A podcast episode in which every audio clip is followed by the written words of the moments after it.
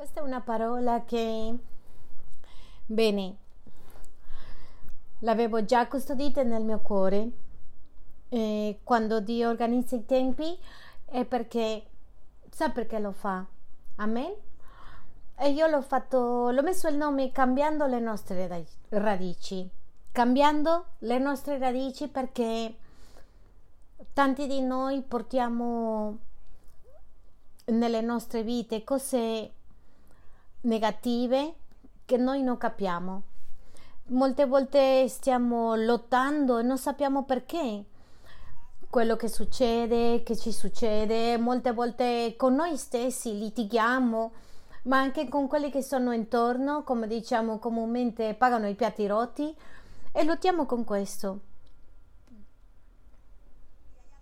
E c'è qualcosa che dobbiamo capire e questo è quello che vorrei portare con questo messaggio, è che noi entriamo, dentro di noi abbiamo una genetica, abbiamo i geni che chiamiamo, che sono dati dai nostri antenati, è una donazione che è stata data per noi e questo è attraverso del sangue, vero?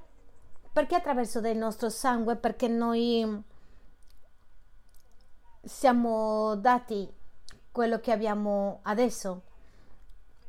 Riceviamo dai nostri genitori tutto, la parte fisica,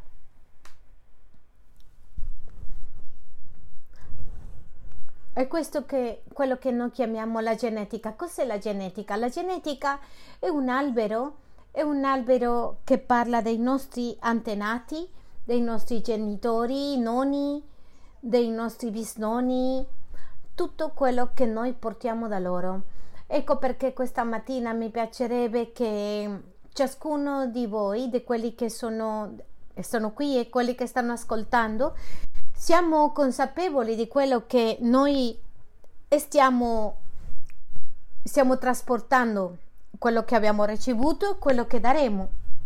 La genetica è quello che portiamo nel sangue, geni, e de, il DNA, con quello che ci identifichiamo ognuno di noi come persone. Quando noi andiamo al, al dottore, c'è una malattia che presentiamo, quello che il dottore ci chiede è un'analisi di sangue, perché una goccia di sangue è dove si determina cosa sta succedendo con il nostro corpo. È il sangue quella che ci determinerà se abbiamo un'infezione, se siamo bene di tutti i nutrienti del corpo, se ci manca qualcuno, lo dice o se stiamo soffrendo di qualcosa. Perché il sangue ha così tante informazioni? Il sangue ha informazione, contiene informazione e questo tira molto l'attenzione perché noi ci preoccupiamo per la salute che sta bene. Va bene di preoccuparci, ma c'è un'altra cosa che è importante che ci dobbiamo preoccupare, la parte spirituale che noi stiamo trasmettendo nei nostri geni, stiamo contribuendo alle nostre generazioni, non soltanto siamo noi che stiamo combattendo, in questo caso tu che hai ricevuto Gesù nella tua vita e dici sto lottando con questo peccato, con questa situazione nella mia vita. O questi atteggiamenti, che dobbiamo capire che questo porterà alle altre generazioni, tu trasmetterai quello che tu sei per quello che abbiamo ricevuto. Noi non possiamo fare niente, purtroppo, perché questa è una donazione che ci è stata data. Noi, io avrei voluto essere più alta, avere gli occhi del mio nonno che aveva gli occhi azzurri, avrei voluto avere tante cose, avrei voluto rimuovere altre, ma sfortunatamente no, noi siamo quello che abbiamo ricevuto dai nostri antenati abbiamo ricevuto la parte naturale e fisica, ma anche la parte spirituale.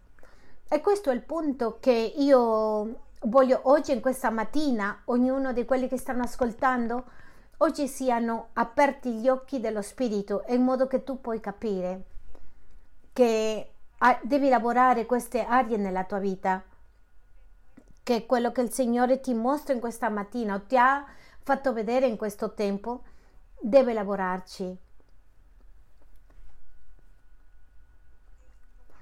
In Romani 5:12 dice perciò come il messo come permesso di un solo uomo il peccato è entrato nel mondo e per mezzo del peccato la morte e così la morte è passata su tutti gli uomini perché tutti hanno peccato. Il peccato è entrato al mondo attraverso di chi? Di un uomo.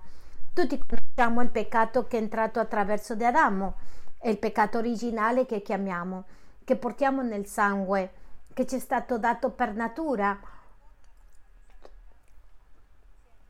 Già la portiamo noi. Alla luce della parola che adesso le stiamo vedendo, dice che non possiamo ignorare che se ci sono, che c'è una situazione che va a prosperare più avanti se noi non facciamo qualcosa. Quando noi mangiamo il nostro corpo riceve cibo,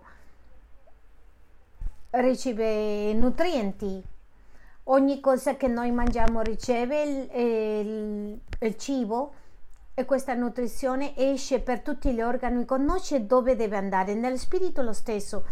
Tutto quello che tu fai è quello che, quello che tu darai, che tu trasmetterai.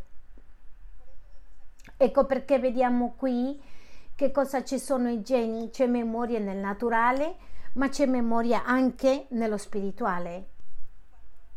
Quando qualcuno ha un incidente o qualche situazione, quando vai al dottore, il dottore ti fa un'analisi di sangue, ti guarda che hai un problema, per esempio di diabete, ti guarda, eh, c'è un'informazione che c'è registrata che tu porti di generazione in generazione e che tu identifichi che oggi puoi soffrire di diabete o potresti avere una situazione. Perché? Perché c'è una memoria e anche lo spirituale. Nello spirituale anche c'è una memoria che noi stiamo trasportando e stiamo trasmettendo.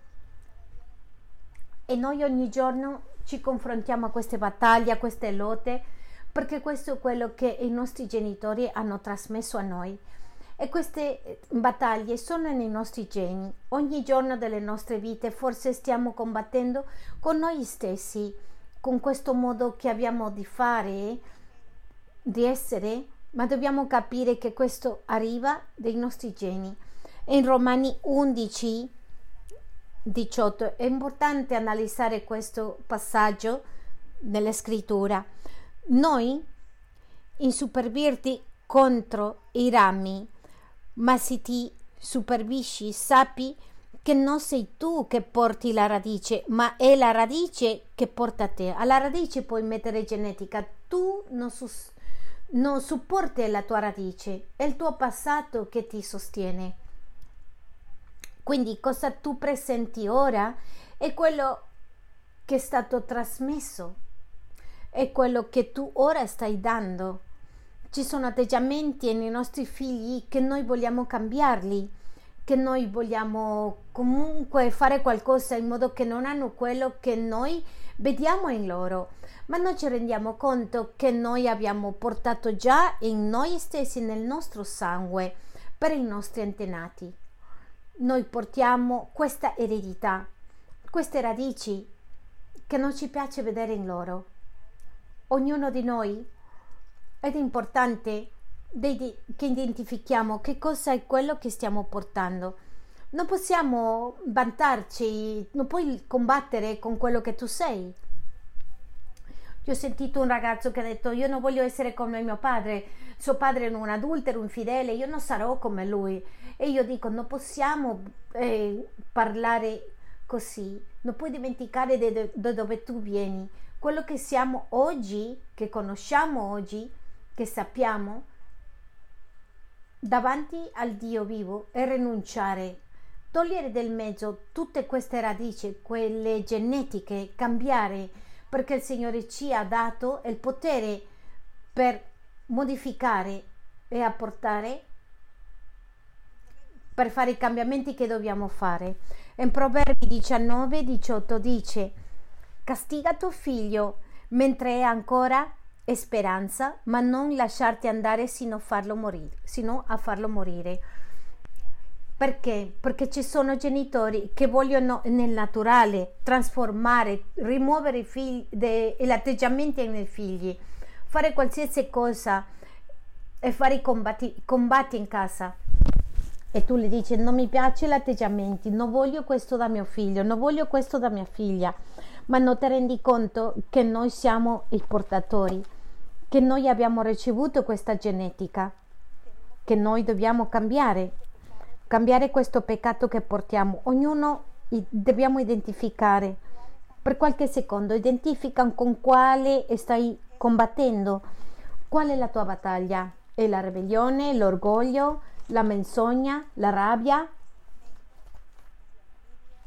l'invidia, il problema sessuale, il problema di infedeltà, la gelosia, la vendetta che tu dici non posso lasciare, non posso lasciare la depressione, il rifiuto, la insicurezza e quindi tu ti trovi in una battaglia continua, ma queste sono quelle che mi vengono alla mente, ma sicuramente tu hai una nella, tu, nella tua mente.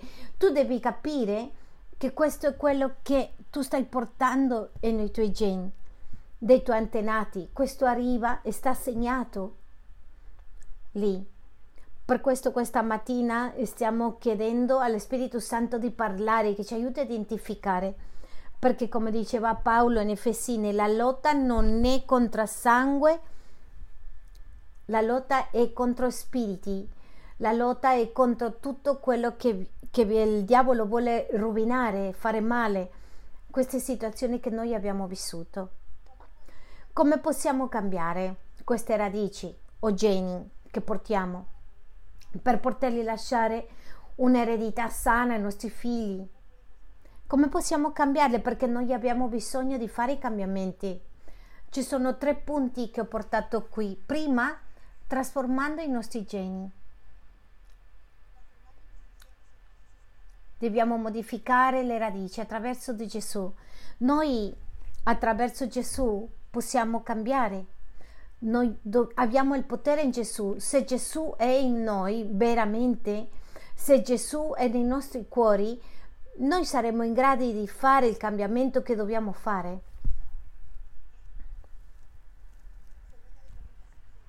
Nella seconda lettera di Corinzi 5:17 dice: Se dunque uno in Cristo è una nuova creatura, le cose vecchie sono passate, ecco, sono diventate nuove.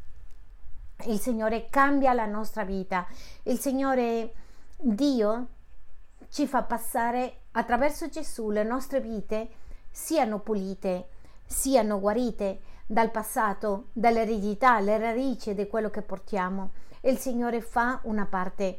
Il Signore è lì per liberarci, per guarirci, per restaurarci e quando noi veniamo a Gesù, noi vediamo i cambiamenti e vediamo come lui trasforma.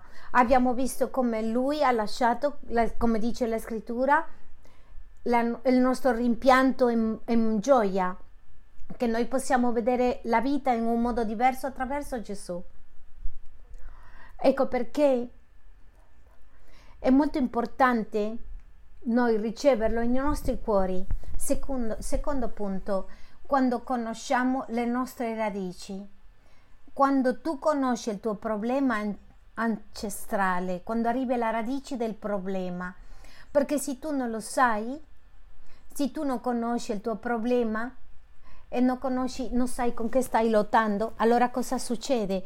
C'è un problema che poi nella tua vita cominci a frustrarti, cominci a condannarti, a litigare con tutti quanti, con i tuoi figli, perché non identifichi le radici e noi siamo qui in questa mattina in modo che lo Spirito Santo tolga di te quella radice che devi identificare. Con qual, qual è la lotta in cui tu sei in questo momento? A qual è il problema che tu ti stai confrontando? Perché tante volte noi non vogliamo accettare il problema che abbiamo, non vogliamo accettare le radici, e sembra che, che non succede niente, ma sì, sì succede. Quando mi è successo che ho dovuto ministrare a qualcuno e, e, e dirgli se tu hai questo problema, il tuo problema è che hai ribellione. E la persona dice io non credo che ho ribellione. O hai orgoglio, no, non credo, o hai questo, no, io non credo, dicono, non l'accettiamo, non lo riconosciamo, hai un problema sessuale, no, no, no, io non credo, c'è un problema di insicurezza, di rifiuto, no, ma io non credo che ho. Quindi non vogliamo riconoscere il problema, non vogliamo accettarlo. E, questo è un problema ovviamente chiaro perché non sei in grado di raggiungere la verità. In Ezechiele 16:44 c'è il proverbio che dice che sempre ricorderemo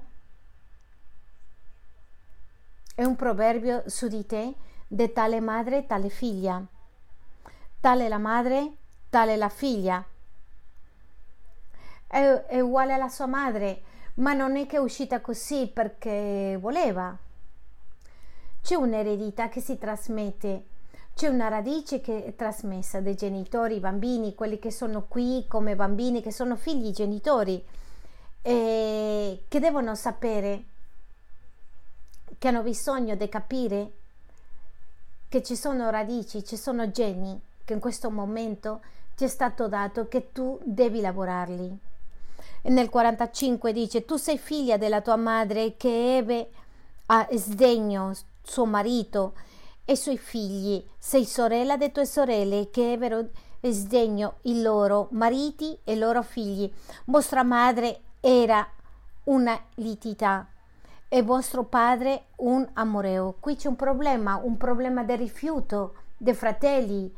Ci sono famiglie, genitori che stanno cercando di aiutare i figli che non si parlano, che non vanno d'accordo, quando loro stessi che lavorano alla unità dei fratelli, quando loro stessi non vanno d'accordo con i fratelli, non si parlano con i fratelli, ma vogliono lavorare con i figli vi siete resi conto di questo? Se tu stai analizzando questo, tu dici, ah sì, sì, questo sta accadendo? Perché? Perché sono, sono una genetica che porti nel tuo sangue. È una genetica, è una radice che stai portando e che hai bisogno di, di essere cosciente che si de- deve liberare. La famiglia, conosciamo Abramo, era un grande servo, servitore di Dio, Abramo era un uomo di Dio che pregava, cercava Dio con tutto il suo cuore, ma Abramo aveva un problema, un peccato, il peccato di Abramo è il peccato della bugia. Ecco perché alla luce della parola vedremo perché il peccato di menzogna, perché quando lui voleva entrare nell'Egitto, quando lui è entrato all'Egitto, lui ha detto una bugia dicendo che a Sara che Sara non era sua moglie sino sua sorella. E lo stesso peccato si ripete di nuovo in suo figlio Isacco. Isacco quando entra a Egitto le dice a sua moglie che non dire che sua moglie sino la sorella. Lo stesso peccato si ripete dove? In Jacob. Quando entra a Egitto che diceva che non era sua moglie sino sua sorella. Quindi è un peccato che si trasmetteva da generazione in generazione. E poi, in seguito, anni dopo, avanti, che è successo con Jacob? Vi ricordate cosa è successo con Jacob quando ha avuto i figli? Con Giuseppe, quando i suoi fratelli cosa hanno fatto con lui? L'hanno portato, l'hanno preso, l'hanno venduto, ma cosa l'hanno detto al suo papà? Che l'aveva ucciso una bestia, l'hanno detto una bugia al padre quindi questa bugia la indossava e il padre l'ha trasmesso ai propri figli. E questo è un, modo, un stile di vita. Qui portiamo avanti il peccato, lo stesso peccato. Jacob, Giuseppe ha dovuto dire, bu, dire bugie. Hanno detto che è stato mangiato per una bestia. Era una bugia, loro l'hanno venduto. Vediamo anche che è importante che noi analizziamo qual è il peccato che noi in questo momento stiamo combattendo, sia il peccato di bugia, sia il peccato del rifiuto, perché il peccato del rifiuto è, l'ha portato anche Abramo, l'ha, l'ha rigettato suoi figli, suo primogenito Giacobbe, c'era un problema di rifiuto. Quindi vediamo l'esempio anche di Davide, il re Davide nel Salmo 51,5 dice che il re Davide, lui prega e le dice al Signore, Signore lo so che sono stato formato in peccato, io sono stato formato. Lui riconosceva che veniva, proveniva dei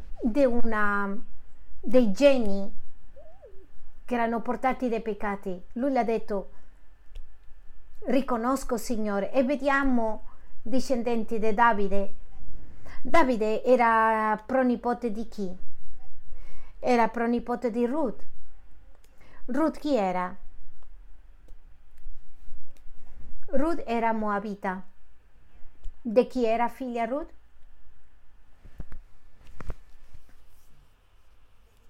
Del figlio di Lot.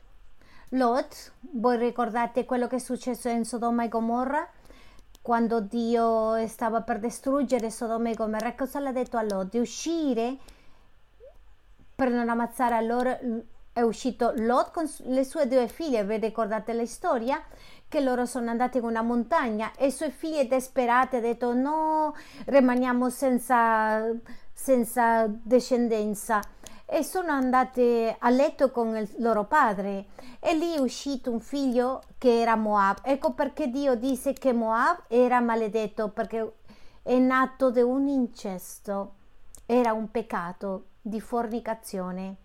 Erano il Moabite, per quello ha detto Dio, in casa mia per 14 anni non entreranno i Moabite, per 14 anni.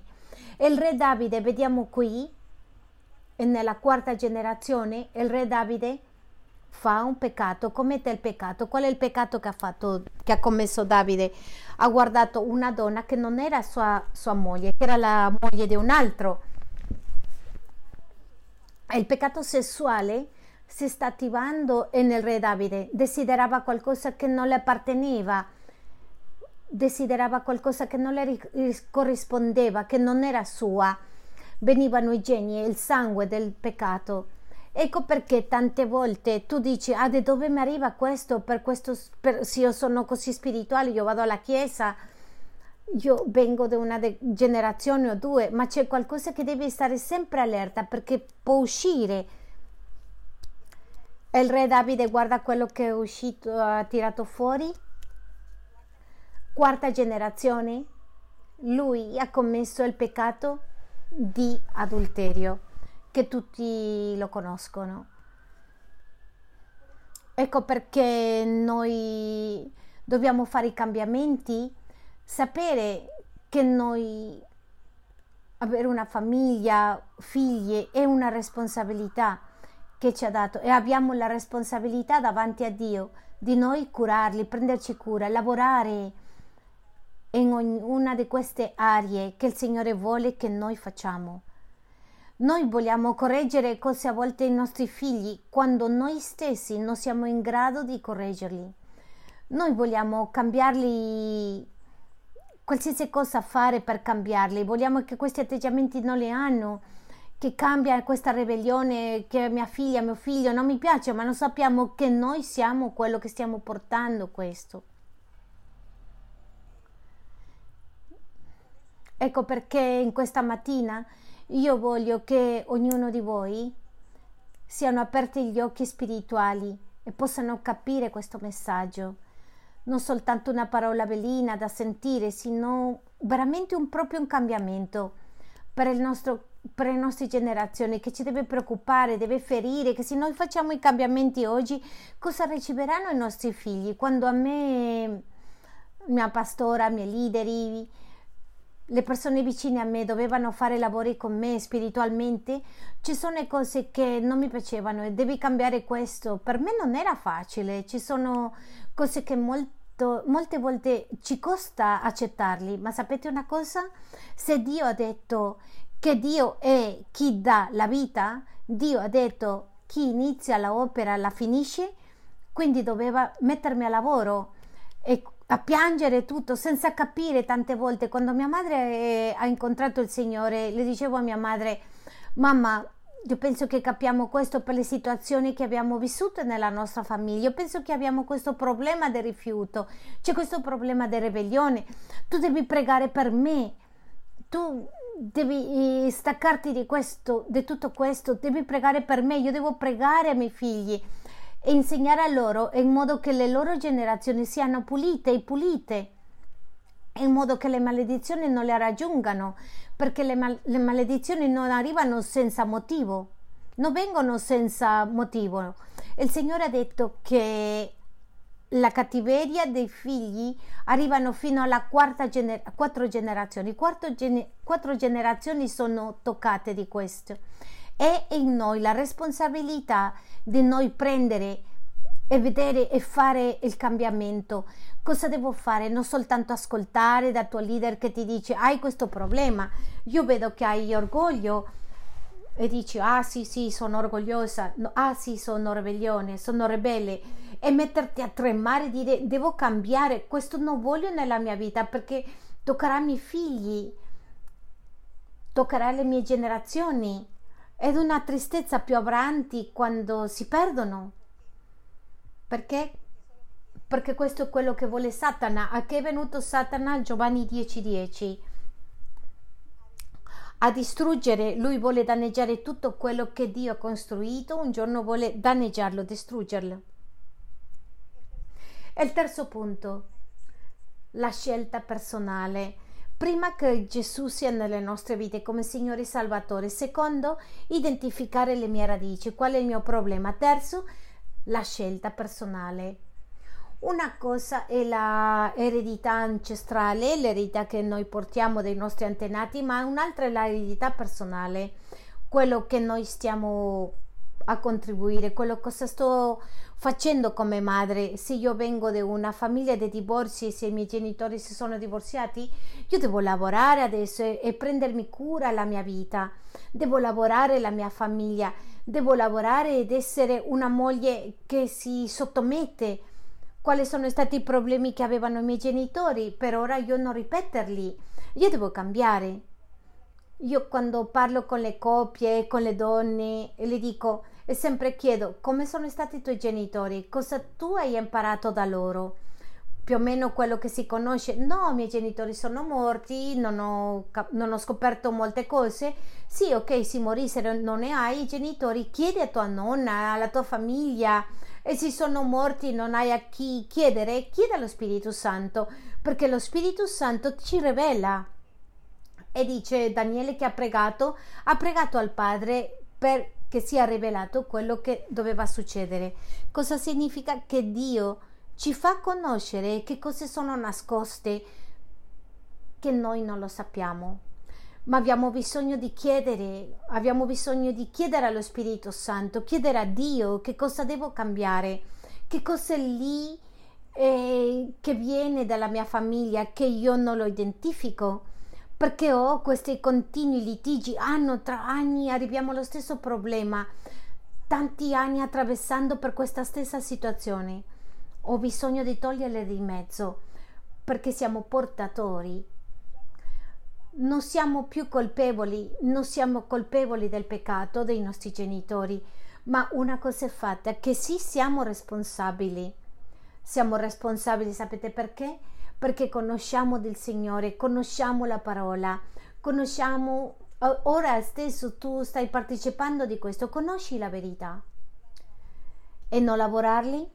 è la tua responsabilità volere apportare le modifiche. I ragazzi, i ragazzi che adesso conoscete, ugualmente dovete iniziare a fare i cambiamenti, non ripetere le storie dei loro padri. Ascoltavo ragazzi che a volte dicono: Ma io e i miei genitori sono insieme, vengo dai miei nonni, tutti stanno bene, io non vedo che c'è qualcosa, ma tu identifichi in te c'è qualcosa che continuamente cadi nella stessa cosa, che i tuoi leader ti ripetono tu hai questo problema, te lo dicono continuamente, che cadi sempre nello stesso, nello stesso.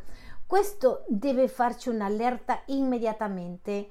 Devo prendere la responsabilità.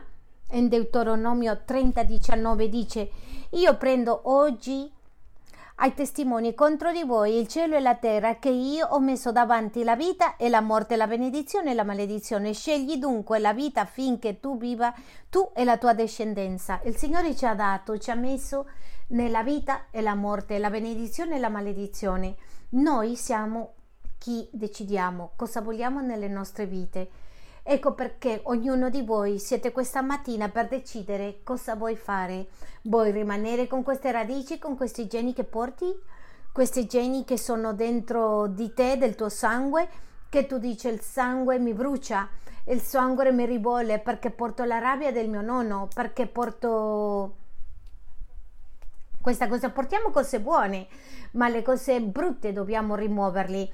Rimane con le cose buone perché ci sono cose buone che sì abbiamo portato cose buone, non tutto male, ma tutte le cose male dobbiamo portarle fuori, le dobbiamo tagliare in Cristo, le dobbiamo dire Signore non voglio più queste radici, io voglio cambiare perché dice che il sangue e i geni hanno memoria, hanno memoria, ecco perché quando una persona ha un incidente il cuore di un momento, il cervello il, muore, il, il, il cuore ancora si muove, sta vivo, c'è memoria. Per questo noi dobbiamo chiedere allo Spirito Santo, Signore aiutami, io non voglio quello, questo che ho, trasmettere di nuovo ai miei figli. Non voglio cosa hai vissuto, di che cosa tu hai sofferto, Signore, io non voglio che i miei figli soffrano di più. Le mie generazioni devono essere pulite di tutto quello che ho vissuto.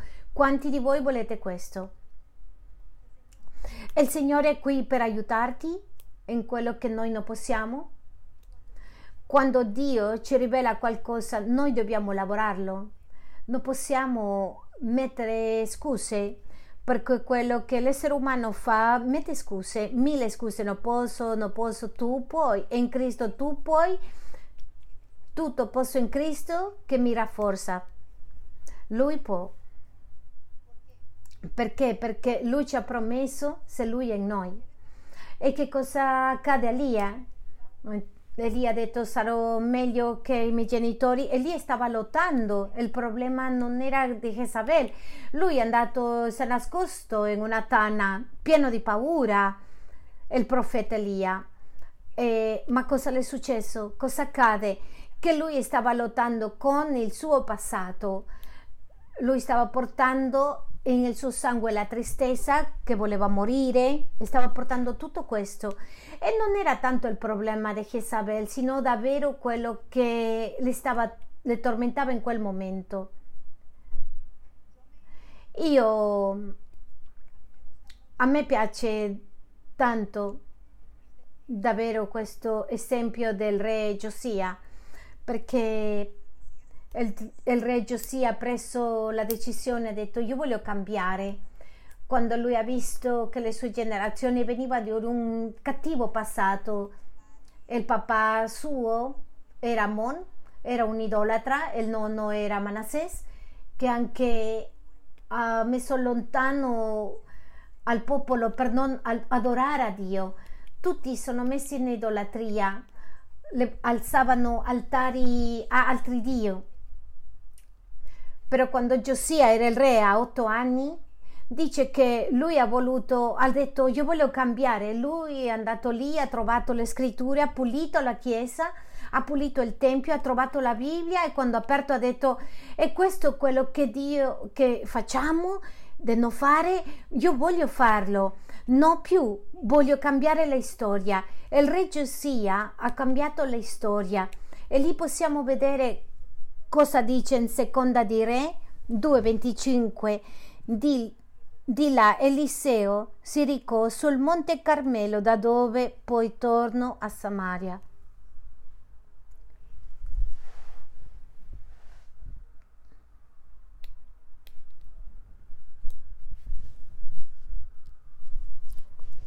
Il re, il re Giosia lui ha voluto piacere a Dio, compiacere a Dio e volevo cambiare E in Ezechiele 18,14 dice: Ma se egli ha generato un figlio, il quale, dopo aver visto tutti i peccati che suo padre ha commesso, B. Riflette e non fa tale cose.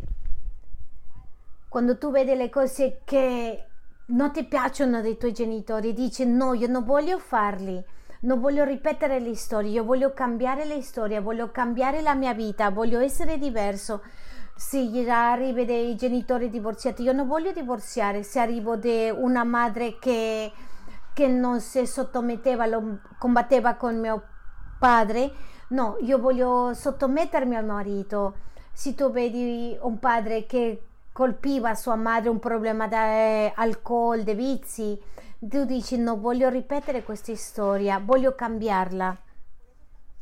Ecco perché siamo in questa mattina, perché sì possiamo farlo, noi sì possiamo farlo.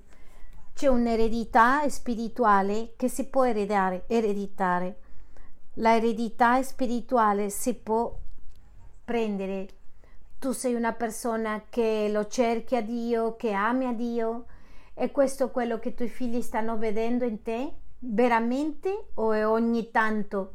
O sei delle persone che dici ah in casa prego, cerco a Dio e dopo tanti anni questa persona appare e dice la stessa cosa, pregherò in casa e tu dirai ma dove ha imparato questa persona? Ha imparato tutto quello che è stato trasmesso dai suoi padri è tutto quello che siamo, è quello che noi riceviamo dai nostri genitori. Ecco perché questa analisi, questo quello che sto spiegando, me lo dice la mia propria vita personale. E non è stato facile, e infatti continuo a lavorare. Se questo è con me, da lì in là, continuare a lavorare perché non smetteremo di farlo. Sempre apparirà una cosa, ti appare un'altra, si solleva una, l'altra. Ecco perché dice la parola di Dio che dobbiamo essere vigili ed essere aperti, guardare, guardare, essere attenti tutto il tempo. Un giorno alla chiesa, un'altra domenica no, un giorno sì, un altro no. Tu devi cercare il Signore, tu devi desiderare la sua parola in modo che il sangue che è in te trasmette ai tuoi figli lo stesso. Devi volere e se tu dici io lotto con questo, ecco lì dove tu devi essere in grado di identificare perché mi costa, cosa sta succedendo. Ho bisogno di un tocco, qualcosa in più che fa la, il Signore nella mia vita. Una cosa che ci dà il Signore attraverso Gesù noi otteniamo, attraverso il sangue, vero? Attraverso le decisioni che prendiamo. Una cosa è Gesù mi aiuta a me e l'altra è quando io prendo le decisioni. Se io so che io devo essere una donna soggetta al mio marito, ma è difficile, lo so Signore che io imparerò, proverò attraverso di Gesù a prendere le mie decisioni non ho l'intenzione di discutere con lui. Non farò la storia che mia madre ha fatto. Quindi quando noi iniziamo a renderci conto che c'è un problema che noi stiamo trasmettendo, che abbiamo ricevuto e che siamo portatori, sì ci causa tanto e ci rimuove il cuore. Nella seconda lettera di Timoteo 1.5 Paolo le dice a Timoteo sulla fede che aveva la sua nonna, la fede della sua madre. Ricordo infatti la fede sincera che è in te, la quale abitò prima in tua nonna Loide e in, in tua madre Eunice e sono convinto abita pure in te che possiamo dire la fede che ho io, tutto quello che sono io, tutto quello che in questo momento sto lavorando, lo so che i miei figli le riceveranno, lo so che le sue generazioni le riceveranno, le generazioni in generazioni devono essere cambiate, devono essere trasformate, devono essere totalmente trasformate. perché tutto quello che noi siamo è quello che i nostri figli erediteranno. Se, la, se siamo testati che non vogliamo cambiare, il leader ti ha detto, il pastore ti ha detto, tutta la gente che ti conosce, i tuoi genitori, tutti ti parlano, ma tu non vuoi capire. Allora, cosa le puoi trasmettere? È questo, perché più avanti è quello che loro riceveranno. È nati 751, gente di collo duro e incirconcisa di cuore. E di orecchi, voi opponete sempre resistenza allo Spirito Santo come fecero i vostri padri, così fate anche voi. Vogliamo essere sensibili, vogliamo apportare le modifiche, vogliamo che Dio oggi ci rimproveri, che ci aiuti a fare i cambiamenti che dobbiamo cambiare, di lasciare, liberare, cambiare i geni, perché lo possiamo fare attraverso Gesù ma anche con le nostre decisioni. Io voglio cambiare, voglio essere diversa. E il Signore è lì per aiutarci. Qualcosa che mi sorprende anche è quando Giuseppe, ricordate che Giuseppe era mm, va a chiedere al suo padre di Isacco di benedire i suoi figli. E ricordate che Isacco mette le sue mani sbagliate e comincia a benedire al minore e lui dice no, quello che stava succedendo con Giuseppe stava combattendo con la sua genetica e stava lottando con le sue radici. Lui voleva le, fare le cose di un altro modo, non poteva ripetere le storie. Lui ha detto voglio cambiare le storie, voglio cambiare le mie radici, le, voglio cambiare la mia vita, voglio cambiare la mia generazione dice la lotta che stava combattendo e litigando perché non voleva ripetere la storia. Ecco perché noi non possiamo, non possiamo stare male con Dio perché Dio vuole lavorare con me, perché Dio vuole fare modifiche con me. Non possiamo combattere con Lui perché quello che Dio vuole semplicemente attraverso la disciplina, attraverso quello che ci insegna, quello che Lui vuole è insegnarci, a modellarci, a fare le modifiche perché vuole pro- proteggerci di queste maledizioni, proteggerci di non tornare indietro ai buchi dei nostri genitori. È quello che Dio dice non fare questo, no, attento, vai dall'altra parte, in modo di non cadere nella stessa. A volte stiamo aspettando tanto, le diciamo ai nostri figli, le parliamo tanto delle ricompense, ma non le parliamo dei processi, le parliamo tanto di quello che facciamo, di quello che riceveranno, perché siamo così, ma non le insegniamo che ci sono processi con Dio. Ci sono processi che ci portano a cosa? In modo che noi possiamo conoscere più di Lui per essere le persone che Dio vuole che siamo non essere una persona nella chiesa né essere un'altra fuori. La ipocrisia, perché i figli tutto lo vedono, tutto quello che i genitori fanno, vedono al papà nella chiesa una persona, ma lo vedono in casa un'altra. De che ci sono, ci sono. Lo sentiti?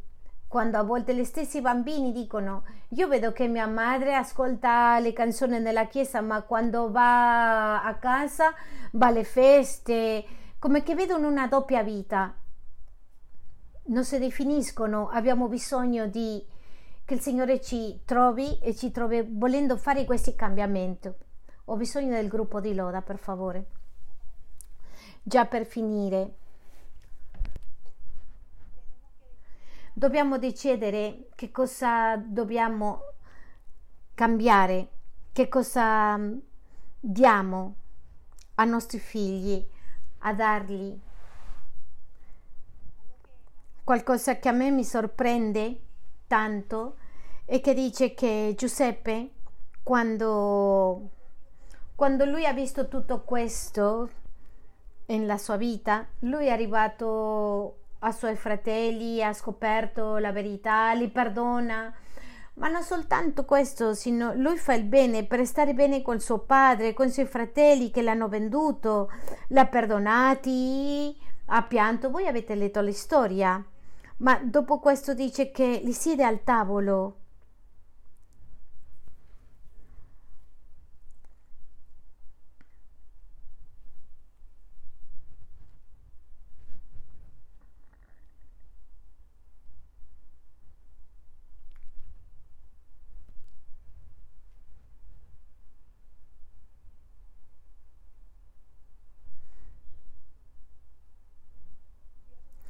Dio è un Dio di famiglie e Dio vuole guarire la tua famiglia. Perché a Dio gli fa male la tua sofferenza.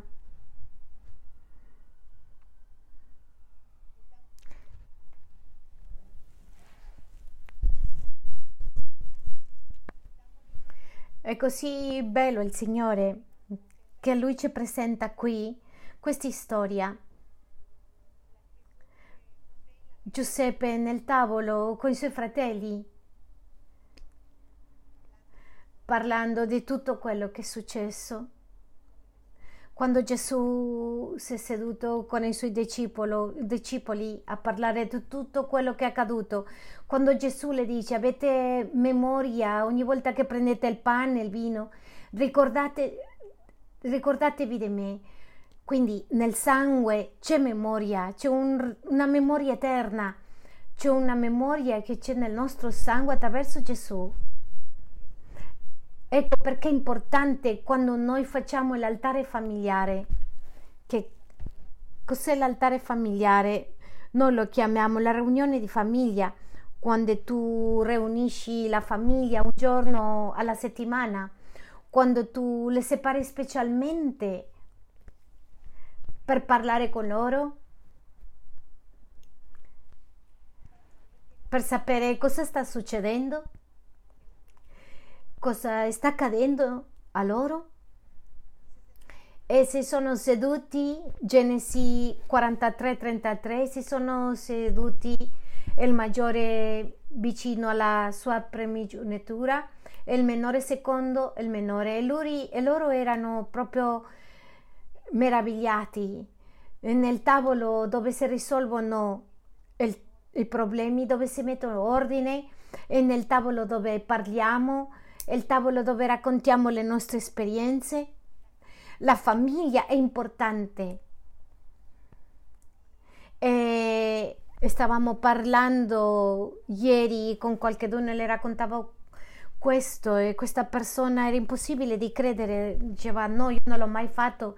Io vedo i miei fratelli, mio fratello vive di qua, l'altro laggiù, ma non parliamo come qualcosa normale ma quando ci rendiamo conto è che siamo così lontani, separati dalla realtà, veramente abbiamo bisogno che Dio ci glorifichi, che Dio continua a vedere in noi una generazione che vuole cambiare, una generazione che vuole trasportare cambiare questi geni che abbiamo portato dai nostri antenati perché abbiamo portato divisione, abbiamo portato morte, abbiamo portato dai nostri antenati il male, nonostante altre cose buone anche, loro non hanno saputo come farlo perché non conoscevano di Dio, ma ora noi siamo come Giosia, ci alleviamo e possiamo dirgli e possiamo dello stesso modo come Giosia, Signore io voglio cambiare io voglio togliermi di mezzo, voglio tagliare queste radici, questi geni che vengono per il mio sangue, la rabbia, il risentimento su una persona amareggiata, risentita. Mi arrabbio velocemente, ho un problema, Signore mio, con la sessualità che non posso lasciare, ho un problema con la mancanza di suggestione, la ribellione, un problema, Signore, con l'orgoglio, non posso lasciarlo. Ed è il tempo questa mattina che tu lasci questo, che tu oggi sia sensibile perché il Signore è qui in questo posto. E lui dice nella sua parola, in la prima di Giovanni 1,9, se confessiamo i nostri peccati, egli è fedele e giusto per, da perdonarci i peccati, purificarci da ogni iniquità. Non vogliamo che le nostre generazioni siano toccate, colpite, che i nostri figli, nipoti siano colpiti di questo e voi siete responsabili. Io sono la responsabile di cambiare la mia storia, di voler essere diversa, non voler ripetere lo stesso che loro hanno fatto.